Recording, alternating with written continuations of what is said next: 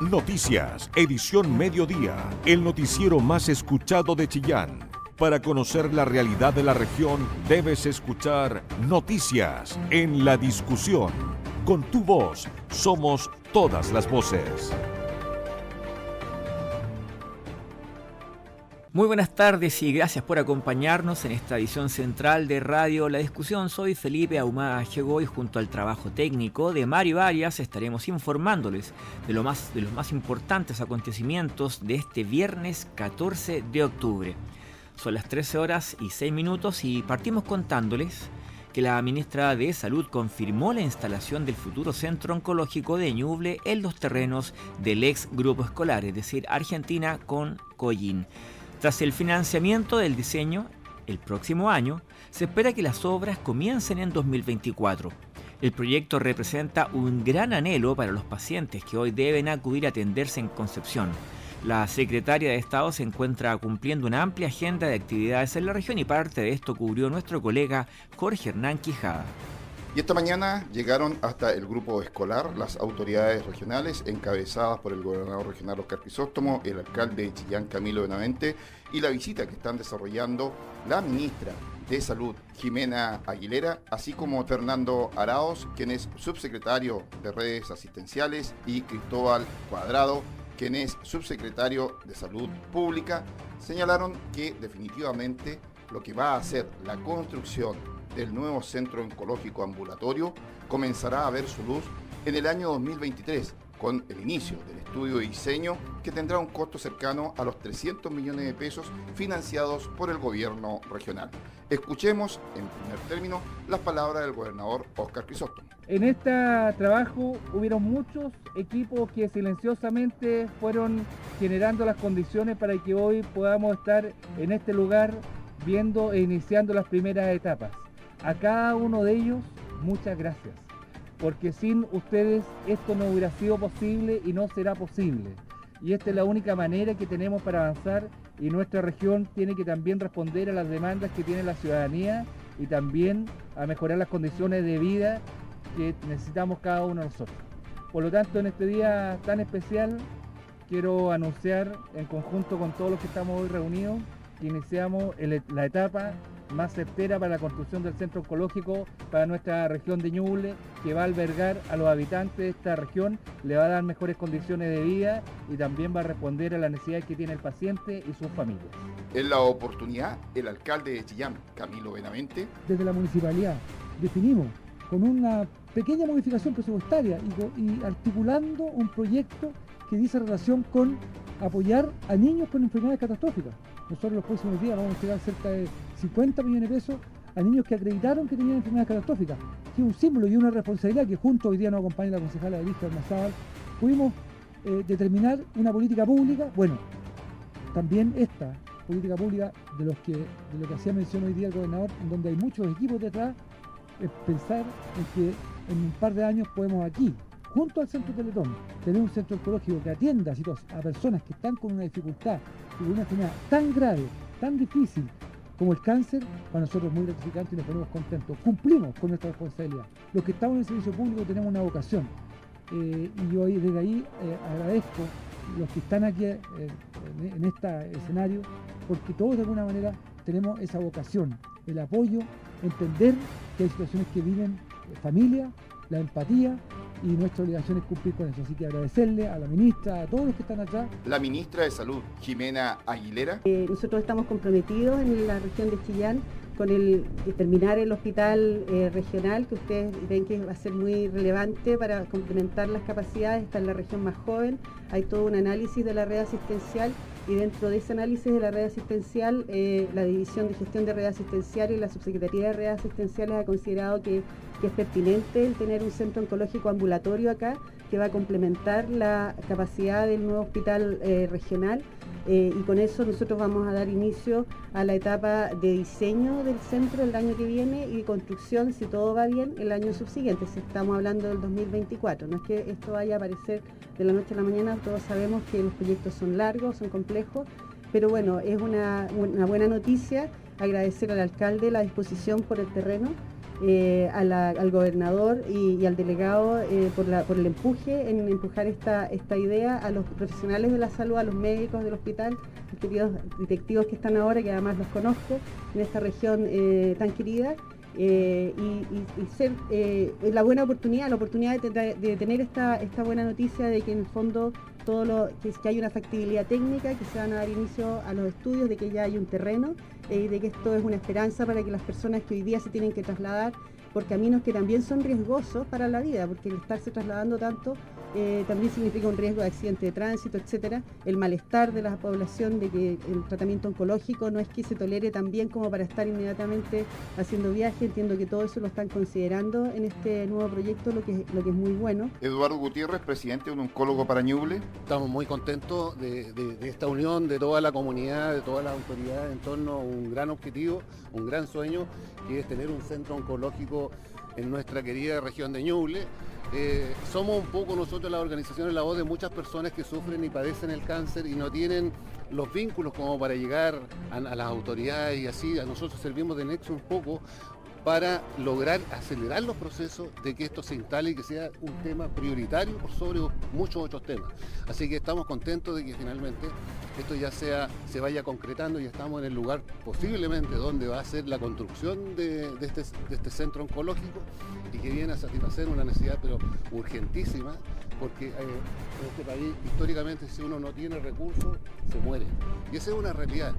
Y tenemos que subir la calidad de vida de nuestra población tenemos que subir el nivel de, la atención que sea oportuna. Y para eso necesariamente las regiones como Ñuble necesita tener este centro. Abel Godoy, quien es papá de Yasna Godoy, quien falleciera y el centro oncológico que hoy funciona en el hospital lleva su nombre. Mire, eh, contento, contento porque esto se inició hace seis años y medio atrás aproximadamente se empezó la campaña en oncólogo para Ñuble, eh, lo cual empezó como un capricho, digamos, por por, los enfermos de cáncer que tenemos acá en la región. Mi hija hace dos semanas atrás cumplió seis años que falleció. Falleció hoy el 8 de octubre y hoy en día, bueno, gracias creo yo que al trabajo de un oncólogo para Ñuble, el movimiento social, las 27.000 firmas que, juntamos en la región, eh, dimos paso a, primera instancia a tener una unidad de quimioterapia y ahora, gracias a, nuestra autoridad, el gobernador, que de verdad el alcalde se han puesto bien las pilas con esta causa, ya hoy día vamos a tener las primeras noticias de contar definitivamente con una unidad, o sea, con un centro oncológico integral para la región de Ñuble. Eh, eso es nuestra satisfacción y como movimiento social vamos a seguir luchando porque nosotros estamos en la otra cara de la vereda, o sea, estamos viendo, yo mismo estoy, yo mismo estoy, estamos aportando por la Ley Nacional del Cáncer eh, ¿Qué es lo que pasa después cuando una persona fallece de cáncer? O sea, no el cáncer no, no termina ahí, el cáncer sigue en la familia. Entonces, viendo también cómo podríamos abarcar y poder ayudar a otras familias que están pasándolo tan mal o peor como nosotros. Andrea Alarcón, de Abrazamos la Vida del Hospital Clínico Herminda Martín, organización oncológica. Se está y ha estado siempre, solamente que con pandemia de repente es un poco menos visible porque todos se dedicaron a la pandemia, pero existen muchos casos activos acá en Ñuble especialmente. Así que esta es una posibilidad pero gigante para poder eh, tener toda la gente que no tenga que estar viajando al, al resto de los centros, porque muchas personas les toca a viajar porque no están todas las cosas que necesitan acá. Entonces es un paso gigante que vamos a dar como región y como agrupación también eh, Abrazar la Vida un día más. Estamos muy contentos de poder pertenecer a todo esto y ser parte de todo este proceso y aportar con lo más que podamos y, y poder hacer hincapié en la importancia de tener un centro oncológico acá en la región. Se espera que en el año 2023 comience este estudio de diseño y luego en el 2024 comience el inicio de las obras de lo que será el nuevo centro oncológico ambulatorio para la región de Ñuble y que traerá beneficio a muchos ñublencinos que hoy incluso tienen que viajar a otras ciudades para atenderse de su cáncer todos los puntos de vista, con todas las voces, en el medio más confiable de la región de Ñuble, la discusión. Este próximo 15 de diciembre, el Consejo Municipal de Chillán comenzará a votar el plan de gastos municipales y la manera en que se va a distribuir el presupuesto consistorial del 2023, que en esta oportunidad asciende a los 47.769 millones de pesos, de acuerdo a lo informado por la Dirección de Administración y Finanzas del Cuerpo de Ediles. Lo anterior supone un 19,7% de aumento respecto a los ingresos municipales del 2022. Es por esto que en la última sesión de consejo se resolvió que se tendrán que reunir todas las semanas, al menos una vez, ¿cierto? Todas las semanas, para discutir el proyecto de financiamiento que en el fondo va a ser la clave que va a guiar el resto de los recursos para el 2023. La concejal Yanina Contreras fue una de las personas que, bueno, opinó para Radio La Discusión, ¿cierto? Cuando se le preguntó cuáles eran las expectativas de aumento que a juicio de cada uno de ellos se debe hacer el próximo año y destacando materias como vialidad, tránsito, seguridad y tecnología. La concejal Janina Contreras dice que los caminos no pueden seguir eh, recibiendo tratamientos esporádicos y solamente de vez en cuando. Una de las necesidades primordiales y que es el aumento en las mejoras de los caminos la conectividad vial en temas de caminos rurales y también en lo que significa lo, urbano. Obviamente una de las áreas que se tiene que fomentar e incrementar dentro de esta perspectiva es precisamente la mejora de los caminos en invierno y en verano. En invierno por un hecho de que solo se había contemplado la pasada de la maquinaria, ¿cierto? Y un porcentaje de mejoramiento con los áridos correspondientes. Hay sectores en que efectivamente el problema es más grave y por lo tanto se requiere mayor cantidad de materiales a la hora de mejorar los caminos y no solamente pasar la motoniveladora o pasar cualquier otro tipo de maquinaria que pueda mejorar su condición. Otros como Joseph Cariaga apuntan a la mejor atención por Internet para evitar viajes y pérdida de tiempo a los usuarios y postula la posibilidad de crear una nueva delegación, esta vez en el sector de Parque Lantaño pondría énfasis en gestión interna, en, en tecnologizar al municipio, en dotarlo de mayor tecnología, con el único objetivo de, hacer un municipio accesible a las personas que no tengan que, pegarse el plantón y hacer la cola en el municipio, sino que también poder hacer, por ejemplo, pagos en línea, no solamente sacar permisos del departamento de obras, sino que eh, solicitar, por ejemplo, temas de patentes, solicitar temas de los juzgados de policía local, poner una delegación en el sector de Parque Lantaña sería lo, ideal, porque tenemos una en el sector oriente, tenemos una en Quinzamarí, Parque Lantaño tiene que venir a la municipalidad a hacer sus trámites. Otras áreas sensibles como la seguridad, la educación y las áreas verdes fueron destacadas por el concejal Rodrigo Ramírez. Tenemos que darle una prioridad en lo que es tecnología, mecanismos de prevención y herramientas para nuestros inspectores y nuestros funcionarios. La educación es muy importante, tenemos que llegar con la herramienta y mejorar las condiciones de infraestructura de algunas de nuestras dependencias escolares, sobre todo desde la etapa temprana. Y por último, es muy importante que nosotros nos preocupemos de que nuestros espacios públicos estén siempre limpios, cuidados y hermoseados. Debemos que evitar y sacar de raíz el tema de los microbasurales, los espacios públicos oscuros que están deteriorados, que lo único que generan es delincuencia y malas prácticas. Nosotros necesitamos trabajar en eso para que tengamos una ciudad armoniosa, bonita y limpia. Se espera que con el fin de las restricciones por la pandemia el aumento del presupuesto para el 2024 suba aún más debido a la proyección de mayor entrega de licencias de conducir, permisos de circulación y también un aumento en el turismo en el sector de las termas de Chillán. Toda la información que te interesa Noticias en la discusión 94.7 FM. 13 horas con 20 minutos, les contamos que en prisión preventiva quedaron dos sujetos que asaltaron a un ciudadano alemán en las cercanías del terminal rural de buses, a quien golpearon, robaron su billetera además. Los mismos imputados habían sido detenidos la semana pasada por el robo a un local comercial, pero el tribunal desestimó dejarlos en prisión. La nota policial es de Marlene Guerrero.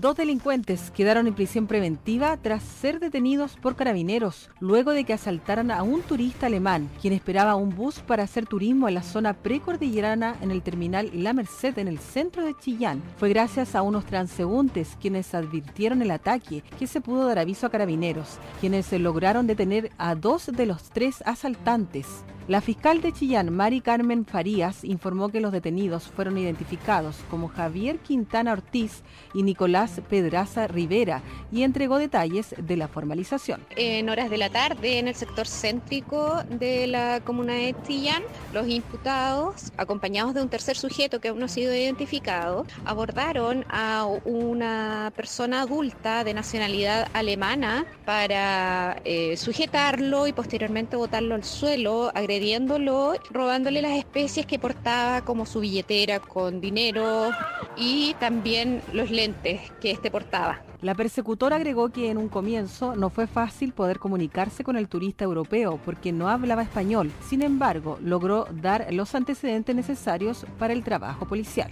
Todos los imputados huyeron con las especies de la víctima en su poder, quien no podía expresarse claramente en idioma español, pero sí pudo solicitar ayuda a un testigo que estaba en las inmediaciones del lugar donde fue abordado. De esta forma, entregar las características físicas de vestimenta a carabineros, quienes con posterioridad lograron la detención de dos de los sujetos que habían cometido este delito, quienes pasaron al control de detención. Se pidió la prisión preventiva y el tribunal acogió la petición de la Fiscalía por considerar que ambos imputados constituían un peligro para la seguridad de la sociedad. Ambos detenidos ya habían sido formalizados el martes pasado por un robo en lugar no habitado, tras ingresar a unos locales comerciales a robar también en Chillán. Ese día la Fiscalía pidió la prisión preventiva para ellos, lo que no fue acogido por el tribunal. Porque tu opinión nos importa. Escuchas Noticias en la discusión. En fracaso terminó una reunión programada entre los vecinos de Reloncaví y las autoridades de transporte para explicar los alcances de una nueva ciclovía. Los residentes expresaron su descontento debido al proyecto paralelo de cambio de sentido de la calle. Ignacio Ayarse la información. Una tensa reunión se vivió este jueves entre los vecinos del sector Reloncaví y autoridades de la Ceremis, Mimbu de Transporte, esto por la ejecución del proyecto de ciclovías en la zona. La cita comenzó cerca de las 4 de la tarde en el Liceo Polivalente Marta Colvin y tenía como objetivo presentar ante la comunidad los detalles de la ciclorruta Eje Reloncaví. Sin embargo, esto no pudo concretarse ya que los vecinos y vecinas ocuparon esta instancia para exponer sus principales preocupaciones entre las que destacan el futuro proyecto de cambio de sentido de la calle Reloncaví que afectará al recorrido de la línea 6. Así lo explicó la presidenta de la Junta de Vecinos de la Villa Chiloé, Gema Cotet. Es cierto, el avance en todas partes tiene que, ir, ya no, no solamente en el sector. Lamentablemente esto está perjudicando a los vecinos porque tenemos más del 80% de adulto mayor, por eso no queremos que se retire la liebre de Reloncaví, que sea subida y bajada. Pero al CNM explicó bien claro, se haga la ciclorruta o no se haga, la, la calle va a quedar con un sentido. Y esto está pasando en todas partes. Entonces, por lo visto, ya no tenemos tenemos nada más que hacer. Sobre la falta de consenso, la vecina del sector, Luisa Jiménez, quien llamó a retirarse del encuentro con las autoridades, declaró lo siguiente. En el fondo no nos dieron ninguna respuesta a lo, que se estaba pidiendo. Si nosotros solamente pedíamos el, trayecto de la locomoción colectiva, que es lo que nos perjudica, que no nos cambien, si son tres cuadras solamente, solamente tres cuadras. Entonces, ¿qué pasa de que ellos no nos dan respuesta, no se tiran solamente con el proyecto, la gente quedó toda desconforme y no sé, sinceramente no sé qué va a pasar. Pero sí, yo creo que no lo van a dejar trabajar, por lo menos la Villa En la reunión los vecinos detallaron que esta oposición nace ante la falta de información que han recibido sobre estas iniciativas y la poca discusión que tuvieron con las autoridades. Un problema que fue reconocido por el Ceremi de Vivienda y Urbanismo, Antonio Marchand. Sí, mira, estamos en, una, no sé si en una encrucijada, pero la mayoría de, las intervenciones urbanas que estamos haciendo que, implican modificar un poco lo tradicional que tienen los sectores han tenido un poco de, resistencia por parte de la comunidad, ¿ya? producto yo creo de, la falta de habernos juntado durante lo que fue la pandemia, etcétera, eh, la ciclovía de Roloncaví es parte de un plan maestro que nosotros tenemos para poder mejorar la conectividad vial y mejorar, eh, descongestionar la ciudad, potenciar un transporte limpio y sano y poder conectarlo a través de ciclovías por todo Chillán. Y, este, y este trayecto de 750 metros tiene una resistencia en la mitad, o sea, desde los puertos hasta los cóndores. Sobre la instancia, el Ceremi manifestó que finalmente no pudieron cumplir con el objetivo de explicarle a la comunidad en qué consiste el proyecto, uno que ya está en ejecución y que debe cumplir con los plazos establecidos de 180 días según el contrato. Nosotros vinimos con la intención de poder explicar el proyecto, vinimos varios equipos municipales, CERVEU y Ceremi y la gente no se opuso. Ya, eh, no pudimos comunicarnos con ellos, hay harta, harta rabia eh, y harta poca empatía en realidad para poder explicar el proceso y, decirles cómo vamos a trabajar y qué es lo que va a pasar. Entonces no, no se cumplió el objetivo de poder comunicar. Por su parte, el Ceremi de Transporte y Telecomunicaciones, Javier Isla, lamentó que la reunión no haya tenido frutos y al igual que el Ceremi Mimbu, espera que haya nuevas instancias de discusión. Bueno, las instancias de participación ciudadana son sumamente importantes para llevar a cabo el proceso. Que no hayamos podido tener la dinámica que nos hubiese gustado para poder desarrollar bien la idea y también escuchar bien la, la inquietud de los vecinos, porque principalmente también tenemos que escuchar sus inquietudes y si bien hay proyectos que en este momento ya están comprometidos, eso no quita que podamos hacer algunas mejoras a las inquietudes puntuales que la gente tiene. Pero por eso sería ideal tener instancias que, que tengan mejores rendimientos en las cuales poder dar las soluciones que se puedan dar. Sobre la principal queja de la comunidad, el Ceremi de Transporte puntualizó lo siguiente. El proyecto de cambio de sentido de las calles va por una línea totalmente paralela, son incluso los organismos los que lo están diseñando. Por lo tanto, exista o no exista ciclovía, el cambio de sentido va a ocurrir de todas maneras. La ciclovía contempla una extensión de 750 metros en total, abarcando desde la avenida Los Puelches hasta calle Cerro Negro, una obra que también incluye un manejo de aguas lluvias para el sector y que es independiente a la medida que busca cambiar el sentido de las calles, donde se propone como una forma de descongestionar la zona que las micros suban por calle Reloncaví y bajen por Cerro Roble, dejando ambas vías de solo un sentido. Periodismo regional con noticias de verdad. Noticias en la discusión.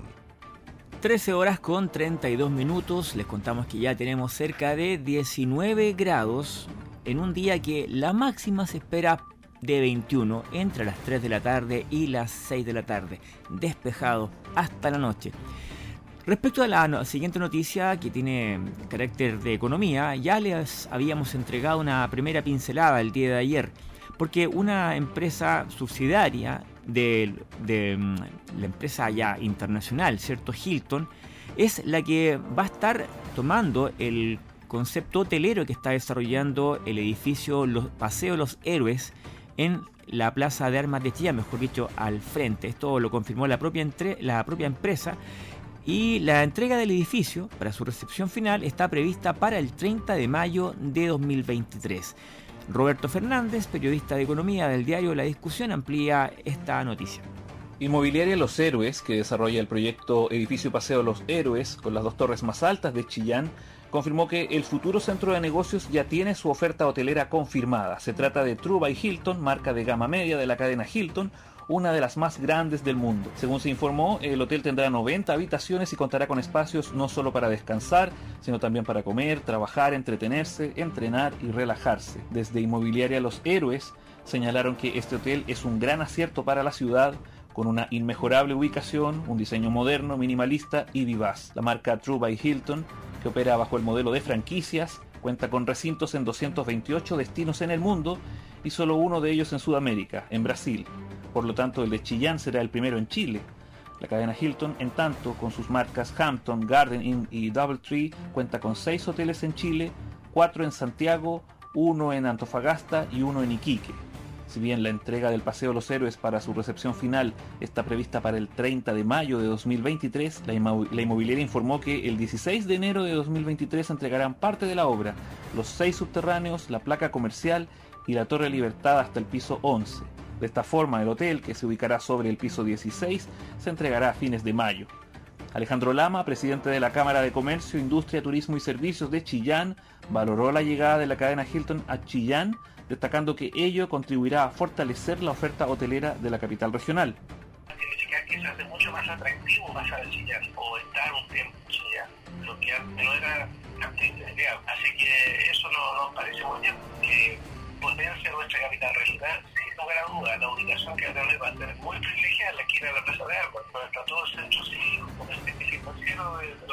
Por su parte, la directora subrogante de Sarnatur Ñuble, Marcela Rodríguez, afirmó que es una gran noticia que viene a potenciar el crecimiento que ha tenido la región de Ñuble y que se suma a la oferta ya existente y consolidada de Hotel Nevados, Hotel Termas de Chillán, eh, Marina del Sol, Diego de Almagro y el Gran Hotel Isabel Riquelme. Añadió que es necesario también potenciar el turismo de negocios o de reuniones y esta nueva oferta hotelera llega para aportar al crecimiento de este incipiente turismo de convenciones. Con tu voz somos todas las voces. Noticias en la discusión. El medio informativo más importante de la región de Ñuble. Desde hoy los visitantes a la reserva Los Huemules de Niblinto podrán acceder a través de un código QR para su georreferenciación y conocer en detalle este atractivo turístico cuya apertura de temporada se inició este 11 de octubre y se va a prolongar hasta el 30 de abril del próximo año. Tomamos contacto con Alison Acuña. El pasado 13 de octubre, en la plaza de Coihueco, CONAF inauguró un letrero informativo. Este cuenta con un código QR para acceder a un mapa georreferenciado de la ruta que conduce a la Reserva Nacional Huemules de Niblinto, cuyas puertas fueron reabiertas para este próximo verano. El letrero fue instalado a un costado de la Oficina Comunal de Turismo, con el objetivo de facilitar la orientación de turistas y visitantes que busquen acceder al área silvestre protegida ubicada en la cordillera de Ñuble, cuya apertura de temporada se inició este 11 de octubre y se prolongará hasta el 30 de abril del próximo año. Escuchemos las palabras de Renzo Galani, director regional de CONAF Ñuble. El día de hoy aperturamos la reserva de la reserva Niblinto en la comuna de Coihuec. Eh, es un camino eh, complejo, estamos en, el, estamos en proceso de conversar con Vialidad y con otras instituciones para poder mejorar este camino y democratizar el espacio, democratizar esta hermosa reserva natural. Eh, contarles que para poder acceder basta solo con pasar a la plaza de Coihueco, en el tótem al lado del espacio donde tiene el turismo, hay un tótem con un código QR que tú puedas, podrás escanear y traquear el camino directamente hasta la entrada de la reserva. El Ceremi de Medio Ambiente, Mario Rivas, valoró la reapertura de la Reserva Nacional y el estreno del tótem. Escuchemos. Pudimos ver también en la comuna de Coihueco el código QR en el cual podemos tener acceso justamente a la ruta y dejar una trazabilidad de cada una de estas visitas para disfrutar en este caso de este entorno natural con responsabilidad. Marta Rubio, presidenta de la Junta de Vecinos de Minas del Prado, la última localidad ubicada en la ruta de acceso a la reserva, también agradeció la instalación del tótem. Estamos trabajando para que los visitantes que vengan acá a la, reserva de Huemule puedan pasar por, el medio eh, del, pueblo, porque hasta ahora, hasta este momento, ellos pasan por fuera. Sí, efectivamente, sí, casi siempre los topábamos con visitantes, oye, ¿a dónde queda la reserva de Huemul? Eh, pasaban por otros caminos, entonces no, me parece fantástico. Por su parte, el administrador municipal de Coihueco, Russell Cabrera, destacó lo siguiente. Realizado un trabajo fantástico previamente con, con CONAF y también con la Seremi del Medio Ambiente para seguir acercando los huemules de Niblito a nuestra comunidad, para que tengamos la oportunidad en Coihueco de conocerlo. Yo creo que un muy bajo porcentaje de los coihuecanos y coihuecanas conoce esta maravilla que es esta Reserva Nacional y quisiéramos eh, a través de esta vía, que es un camino responsable, que es un camino que va además cautelado por quienes son especialistas en la materia, poder abrir esta oportunidad. La unidad Huemules de Niblinto, creada el 23 de febrero de 1999, destaca por la protección de las especies de fauna, representada por al menos 27 especies de mamíferos, 49 especies de aves, 4 especies de anfibios y 11 de reptiles.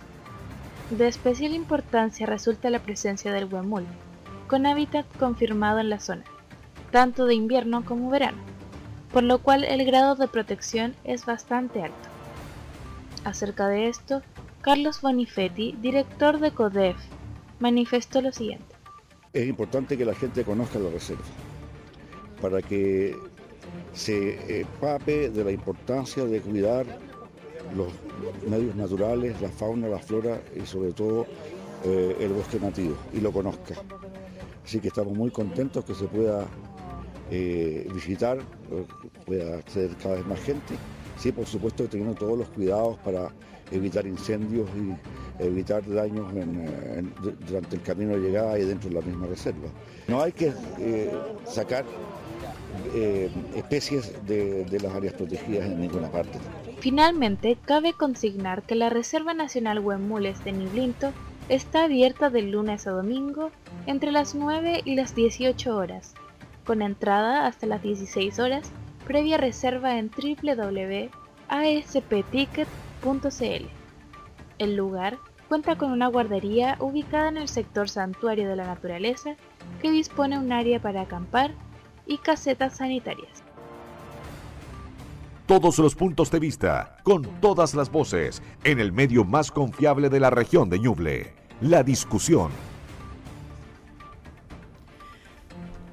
Cuando son las 13 horas con 41 minutos les queremos contar que solo hace unos instantes eh, recibimos noticias o de comunicado, mejor dicho, de prensa tanto de Carabineros Ñuble como del Ministerio Público para contarles que Carabineros del Gope del Maule y de Santiago se van a sumar esta semana a un nuevo operativo de búsqueda del joven Leonardo Molina este joven de Concepción, un estudiante de, de la Universidad del Bio, Bio que mm, se perdió en el mes de julio, se extravió, mejor dicho, en el Cerro Malalcura, mandando algunas eh, informaciones, algunos mensajes por WhatsApp a su familia, diciendo que se había extraviado en este, en este macizo cercano a San Fabián.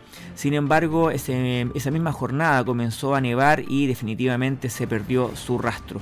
Los funcionarios especialistas del GOPE del Maule se unieron ayer jueves a las, operaciones del rastreo que ya estaban realizando hace esta semana solamente la gente del GOPE Ñuble. Y este viernes se suma el equipo ahora de cuatro funcionarios de Santiago.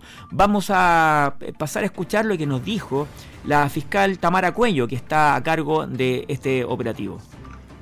Condiciones climáticas así lo permiten, personal del GOPE de Carabineros, desde el día de ayer y hasta el día domingo, compañía de otras unidades de otras regiones del GOPE, se encuentran realizando labores de búsqueda en el Cerro Malalcura con la finalidad de ubicar los restos de Leonardo Molina. Durante la investigación, eh, el Ministerio Público ha dispuesto al GOPE de Carabineros realizar búsquedas dos veces a la semana. También le hemos pedido especialmente al GOPE que comunique de estas búsquedas a la familia para incorporarlos en este, en este proceso y que están en conocimiento de las diligencias que se realizan. También habló al respecto el coronel David López, recordemos que él es prefecto de Ñuble. Escuchemos porque él entregó un poco más de detalle respecto a los trabajos específicos que están realizando las unidades policiales en el Cerro Malalcula de San Fabián. Se está desarrollando un, desarrollando un trabajo específico con anclaje y descenso por el macizo para volver a revisar el sector que se ha recorrido esta semana entre las grietas y en definitiva poder sacar la nieve con palas. Esto ya que hay una baja considerable de nieve y se puede realizar un rastreo más profundo.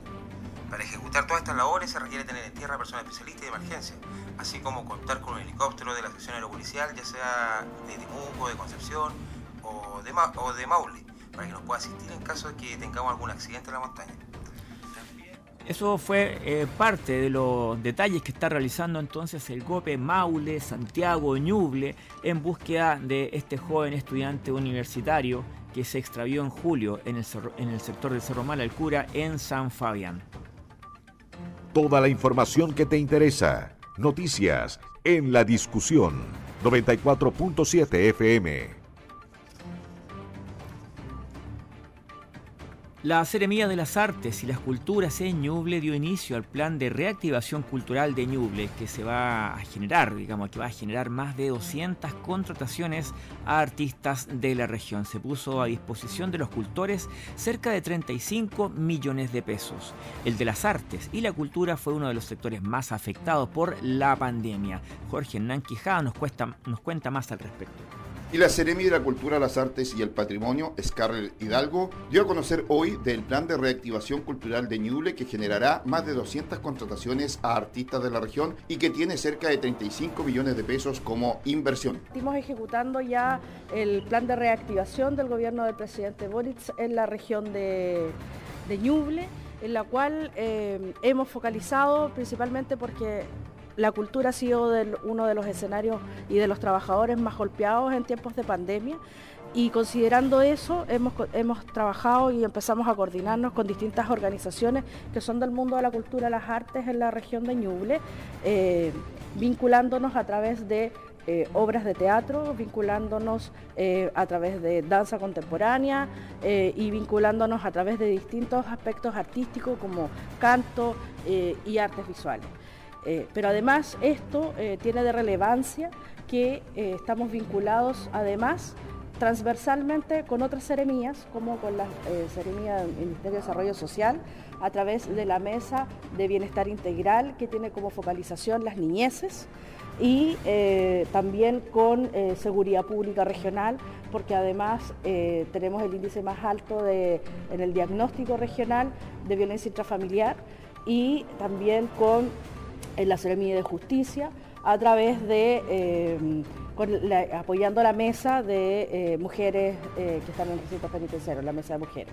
Considerando todo esto, hemos cruzado todos los recursos de reactivación con contratación al mundo de la cultura y las artes, pero focalizándola en estos que son los desafíos transversales con otros servicios y con otras seremías. En la oportunidad, Pedro Villagra. Nosotros tenemos un tremendo desafío eh, que es eh, llegar a estos lugares, eh, concretar las presentaciones artísticas, motivar a la gente que va a asistir, que son generalmente niños, profesores, vecinos de sectores donde no tienen acceso a las, a las obras de arte, motivarlos, hacerlos reflexionar sobre las temáticas que nosotros estamos instalando, que es el convivir de mejor manera socialmente, y, es realmente una experiencia hermosa para nosotros como compañía, porque nos permite con estos recursos llegar a lugares impensados como Minas del Prado, ya como por ejemplo estuvimos en General Cruz, en Pemuco hace poco, en una bodega de trenes abandonada donde la implementamos y la transformamos en un teatro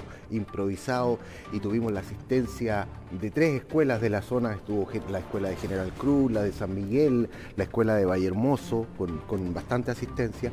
Y con gente muy sensible y que vibra mucho con estas actividades artísticas. Carolina Figueroa. Estamos felices de poder eh, participar de este programa de reactivación cultural. Nosotros trabajamos donde las papas queman, como decía el caballero, de verdad en las juntas de vecinos, de verdad donde las cosas no llegan y las actividades no llegan. Es precioso para nosotros poder contar con este tipo de apoyo y poder llegar con mayor actividad a los niños, a los adolescentes que de verdad no tienen acceso a los teatros, no tienen acceso a las ciudades, incluso ni siquiera locomoción. Entonces es muy bonito poder llegar a ellos y que no ellos vengan a nosotros. Yo creo que esa es la clave eh, de este trabajo. Para el gobierno del presidente Gabriel Boric, la cultura y la reactivación del sector son una prioridad es por eso que desde el inicio de nuestra administración hemos desplegado un trabajo interministerial concreto que nos ha permitido generar una serie de medidas y acciones que apuntan a recuperar el ecosistema cultural en su totalidad porque tu opinión nos importa. Escuchas Noticias en la Discusión. 13 horas con 49 minutos. Las autoridades y los vecinos inauguraron obras de asfaltado de la ruta N601, conocido como el Camino a Yoyinco en la comuna de Chillán Viejo. Se trata de, de 3.2 kilómetros de concreto asfáltico, una inversión en materiales de 284 millones de pesos, aun cuando la inversión real bordea los 400 o 500 millones de pesos. El nuevo camino de concreto asfáltico fue desarrollado por personal de Administración Directa de Vialidad. El alcalde de Chillán Viejo, Jorge del Pozo, agradeció al MOB la obra desarrollada y agregó que este camino se pensó en los alumnos de las escuelas de Yoyinco. Se pensó en los alumnos cuando se decidió realizar esta eh, pavimentación. La obra gruesa ya está eh, lista eh, y preparada para que tengamos el traslado de los vecinos de, de este sector y también para nuestros profesores y alumnos. Por su parte, Fernando Muñoz, director de la escuela de Yoyinco, destacó la importancia del camino para la conectividad del sector, cuya pavimentación va a beneficiar la calidad de vida, especialmente de la comunidad escolar. Este es un aporte muy importante para la comunidad, es, muy grato y, aparte nos facilita mucho el acceso a, a nuestras funciones diarias. Así que muy agradecido de parte de toda la comunidad, tanto escolar como del sector. Muchas gracias. A partir de este proyecto de pavimentación, el Ceremi del, ministro, del Ministerio de Obras Públicas en la región, Paulo de la Fuente, afirmó que se encuentran trabajando en distintos caminos de la comuna de Chillán Viejo para mejorar el estándar de los caminos. Estamos trabajando en distintos caminos de la comuna de Chillán Viejo junto al alcalde, junto al delegado, estamos preocupados por hacer una mejora en el estándar de los caminos, el concreto asfáltico es un nivel de camino mucho más alto que el común que se trabaja en la región de Ñuble y luego iremos a distintos sectores de la comuna a fin de revisar el trabajo que está haciendo la Dirección Regional de Vialidad, reperfilado, recapado en algunas otras partes o recebo. Así que contentos como Ministerio de Obras Públicas y trabajando codo a codo con la comunidad. Las autoridades sostuvieron además que a partir de estos proyectos de pavimentación se revisarán los trabajos que está realizando la Dirección Regional de Vialidad, como por ejemplo reperfilados, recapados o recebo en diferentes sectores. Información veraz, con periodistas de verdad, noticias en la discusión. Con 29 expositoras se realiza la Feria de la Mujer Rural, organizada por el INDAP y que está enmarcada en las actividades de los 60 años de la institución encargada de fomentar la agricultura campesina en el país. La nota es de Jorge Hernán Quijada. Esta mañana fue inaugurada la Feria de la Mujer del Mundo Rural, que se enmarca dentro de las actividades de conmemoración de los 60 años de el INDAP. Pasemos a escuchar a su director, Luis García. La próxima semana, eh, como ustedes bien saben, comenzamos con nuestra Expo Mundo Rural 2022, el día jueves hasta el día domingo 23. Y lo que estamos presenciando ahora es una de las primeras actividades que la adelantamos y la estamos realizando hoy para celebrar el Día Internacional de las Mujeres Rurales, que fue decretada por las Naciones Unidas el 15 de octubre de 2018. Eh, estamos muy contentos porque estamos abriendo un espacio para visibilizar el trabajo de la mujer rural. Lo que ustedes observan allí que está en exhibición tiene sellos de manos de mujer. Generalmente el trabajo y el aporte que hace la mujer en el campo a la, familia no es reconocida de la misma forma como al, hombre, digamos. Lo que tenemos acá es un trabajo puro, digno y además que eh, mantiene y recupera eh, nuestras tradiciones como ustedes pueden ver ahí, hay un tejido, chamanto, artesanía, etc. Referente a lo que va a hacer a partir del próximo día jueves de la Expo Mundo Rural que se desarrollará en la Plaza de Armas, Luis García, director de INDAP, nos cuenta. El día jueves inauguramos la Expo Mundo Rural a las 3 de la tarde y al día siguiente eh, tenemos dos actividades, que es el concurso del vino, por una parte, donde tenemos 120 competidores con un jurado de excelencia y además vamos a realizar un seminario relacionado al cambio climático, sustentabilidad y agroecología, también con expositores de, excelencia.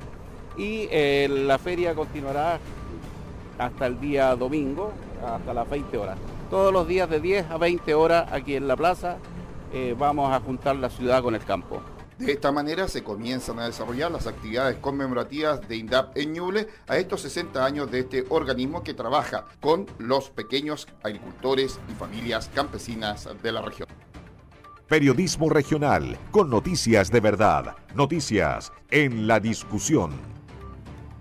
Y cuando son las 13 horas con 54 minutos, es momento de tomar en contacto con el editor de nuestro programa de noticias, el periodista Marcelo Herrera, con todo el informe nacional e internacional. Buenas tardes, Marcelo.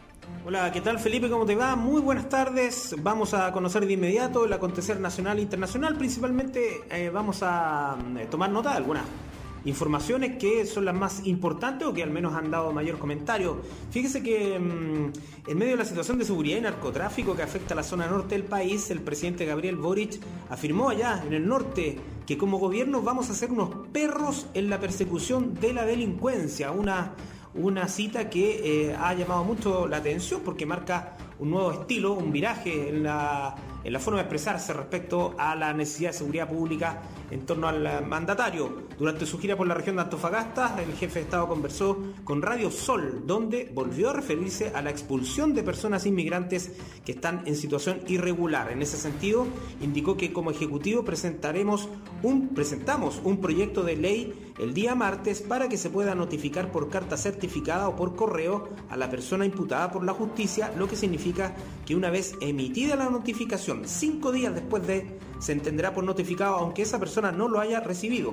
Esto permite iniciar el procedimiento de expulsión que queda a mano de los tribunales. Y en segundo lugar, hemos agilizado el procedimiento de expulsión que ya existe para quienes hayan sido condenados por ley de drogas, agregó. Fue en este momento cuando el presidente dijo, no vamos a permitir que acá se siga instalando la droga. Chile durante mucho tiempo fue un país de paso para la droga, hoy día es un país que está mucho más desarrollado en el mal sentido en esto y lo vamos a combatir con mucha fuerza. Voy a ser claro en esto, vamos a ser unos perros en la persecución de la delincuencia y en eso no habrá doble estándar, sentenció el presidente Gabriel Boric entonces al momento de informar sobre la agilización de algunos trámites para expulsar a personas inmigrantes en situación irregular, endureciendo su postura también frente a los inmigrantes irregulares. Muy bien, vamos a pasar a conocer lo que está pasando en el mundo.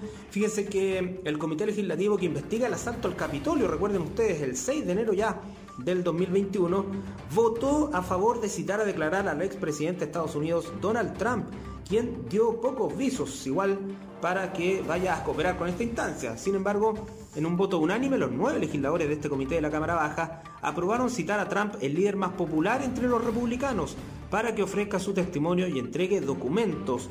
Trump debe rendir cuentas, necesita responder a los millones de estadounidenses cuyos votos intentó desechar para mantenerse en el poder, dijo el presidente del comité, el congresista demócrata Benny Thompson. La decisión llega a menos de un mes de las elecciones de medio mandato en Estados Unidos que están programadas para el 8 de noviembre, cuando se renovará un tercio de los escaños del Senado y la totalidad de la Cámara Baja. Actualmente ambas cámaras están en manos de los demócratas.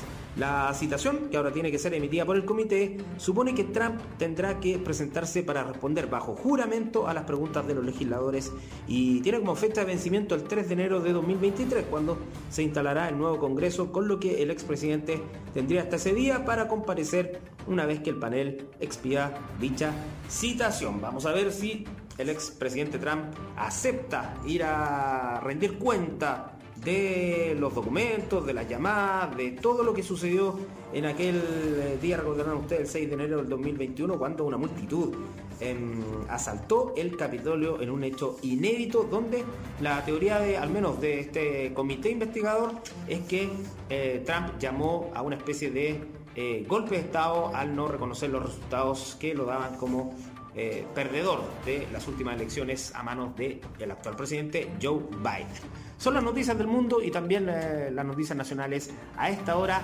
en Noticias, en Radio La Discusión. Que tengan muy buen viernes. Buenas tardes. Ya estamos en el filo de las 14 horas, nos queda solamente despedirnos de usted, darle gracias por habernos acompañado durante esta semana, invitarlos para la próxima también a que se siga informando con nosotros de todo el acontecer de Ñuble Chillán. Noticias, edición mediodía, el noticiero más escuchado de Chillán, periodismo regional con noticias de verdad, en la discusión, con tu voz, somos todas las voces.